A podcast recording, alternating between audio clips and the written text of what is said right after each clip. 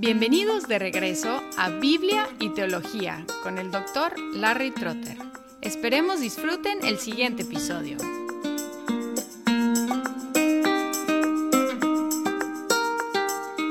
En este tercer episodio sobre el tema de la justificación, voy a enfocarme en el tema de la fe y la relación entre la fe y la justificación, porque repetidas veces el Nuevo Testamento declara que somos justificados por medio de la fe, o de la fe, o mediante la fe. ¿Cómo debemos entender esta idea de ser justificados por la fe o por medio de la fe o mediante la fe? Si tuviéramos solamente Génesis 15, 6, podríamos concluir que Dios toma la fe en lugar de justicia, o que considera la fe misma como la justicia del creyente.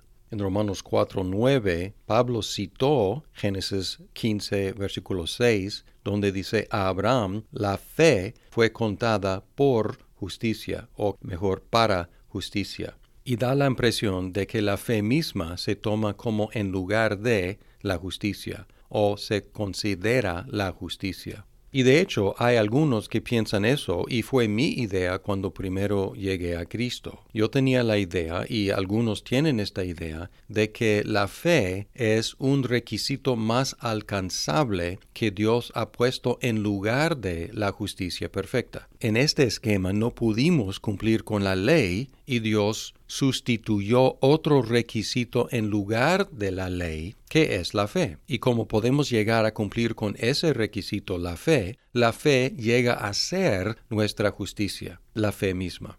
Pero no es el esquema que el Nuevo Testamento presenta, como ya hemos visto en los dos episodios anteriores. La base de la justificación es la obediencia de Cristo, no la fe misma. La fe es el instrumento de la justificación y es un instrumento apto por su naturaleza de recibir sin contribuir. Así que cuando decimos que somos justificados por fe o por medio de la fe o mediante la fe, estamos afirmando que la fe es el instrumento o el canal por el cual recibimos la justificación. En la Confesión de Fe de Westminster, capítulo 11, aquí hay unas aclaraciones. En el primer párrafo dice, a los que Dios llama de una manera eficaz, también justifica gratuitamente no infundiendo justicia en ellos, sino perdonándolos sus pecados, y contando y aceptando sus personas como justas, no por algo obrado en ellos o hecho por ellos, sino solamente por causa de Cristo. Aquí niega la justificación por medio de obras, y luego sigue, no por imputarles la fe misma, ni el acto de creer, ni alguna otra obediencia evangélica como su justicia, sino imputándoles la obediencia y satisfacción de Cristo. Aquí aclara que la fe no es la justicia del creyente, el acto de creer no es la justicia del creyente. Y luego sigue, y ellos por la fe le reciben y descansan en Él y en su justicia. Esta fe no la tienen de ellos mismos, es un don de Dios. Así que la justificación no es por obras y tampoco es tomar la fe como justicia, sino que la fe nos une con Cristo, la fe descansa en Cristo, la fe recibe la justicia de Cristo. Por eso es el instrumento y es apto porque la fe salvaguarda el principio de la gracia, porque no admite mérito. No hay mérito en la fe. La fe recibe, la fe descansa. Pablo hizo esta conexión en Romanos 4:16, donde escribió, por eso es por fe para que esté de acuerdo con la gracia. O sea, si la salvación es por gracia, tiene que ser por medio de la fe.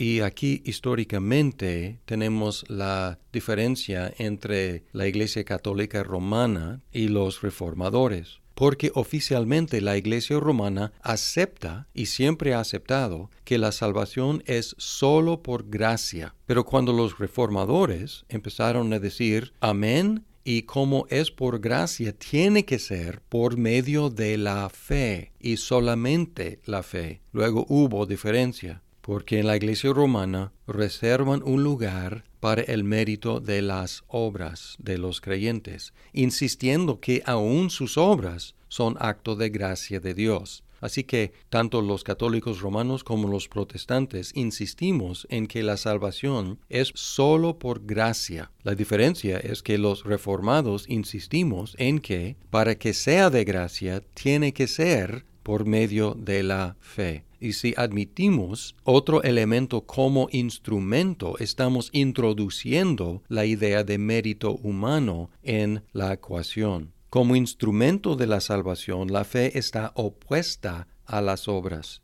Como Pablo escribió en Efesios 2, 8 y 9, porque por gracia ustedes han sido salvados por medio de la fe, y esto no procede de ustedes, sino que es don de Dios, no por obras, para que nadie se gloríe. Igualmente en Gálatas 2.16 hay una oposición entre fe y obras como instrumento de justificación. Pablo escribió, Sin embargo, sabiendo que el hombre no es justificado por las obras de la ley, sino mediante la fe en Cristo Jesús, también nosotros hemos creído en Cristo Jesús para que seamos justificados por la fe en Cristo y no por las obras de la ley, puesto que por las obras de la ley nadie será justificado. Así que como instrumento de la salvación, la fe está opuesta a las obras. Sin embargo, en la vida del creyente siempre van de la mano. Las obras siempre acompañan la fe. En Efesios 2.10, Pablo siguió, después de negar la salvación por obras, afirmó, porque somos hechura suya,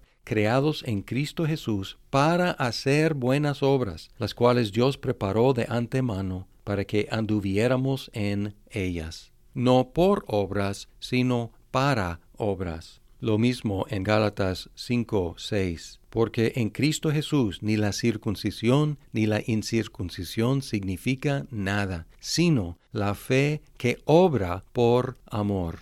Como instrumento de la justificación, la fe y las obras opuestas como manifestaciones en la vida del creyente, siempre unidas la fe y las obras. En el segundo párrafo de Westminster 11 dice la fe que así recibe a Cristo y descansa en Él y en su justicia es el único instrumento de justificación, aunque no está sola en la persona justificada, sino que siempre va acompañada por todas las otras gracias salvadoras y no es fe muerta, sino que obra por amor. La conclusión del asunto es que en la justificación Dios nos constituye legalmente tan justos delante de Él como es Jesucristo mismo, y somos tan aceptados por Él como es Jesucristo mismo. Y todo esto recibimos por medio de la fe únicamente. Quizás pensemos que esta bendición sea la más alta concebible. Sin embargo, hay un privilegio aún más alto, la adopción como hijos, el tema del próximo episodio.